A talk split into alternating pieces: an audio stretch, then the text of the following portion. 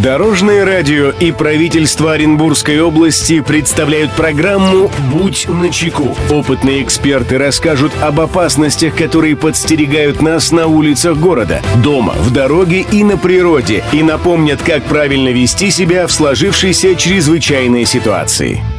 Приветствую всех, кто в пути. С вами Андрей Зайцев, и мы заботимся о вашей безопасности.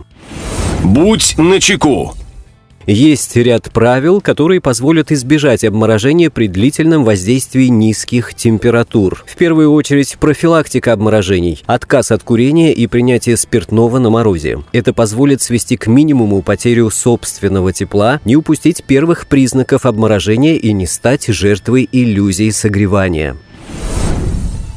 Здравствуйте, Дорожное радио. У нас много знакомых, которые любят выездные прогулки на природе, и заблудиться холодной осенью полбеды можно запросто замерзнуть. Поэтому хочется, чтобы вы напомнили оренбуржцам о мерах профилактики обморожения. Спасибо, Дорожное радио. Мнение эксперта. Эту проблему прокомментирует руководитель пресс-службы Главного управления МЧС России по Оренбургской области Татьяна Самойлова. Зима в нашей области всегда непредсказуема, и лютые морозы с ветром нередко бывают даже уже в ноябре.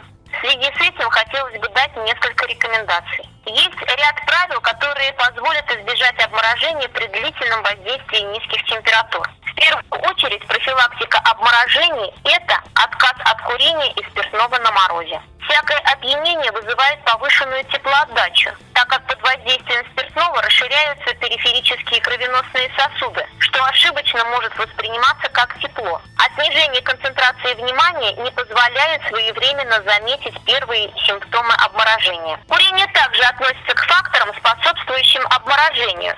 Из-за нарушения периферического кровообращения в конечностях под воздействием никотина, что делает руки и ноги более чувствительными к холоду. Для обеспечения нормального тока крови следует перед выходом на мороз одевать свободную одежду. Самый подходящий костюм для мороза – это так называемый костюм капусты, позволяющий воздуху оставаться между слоями одежды.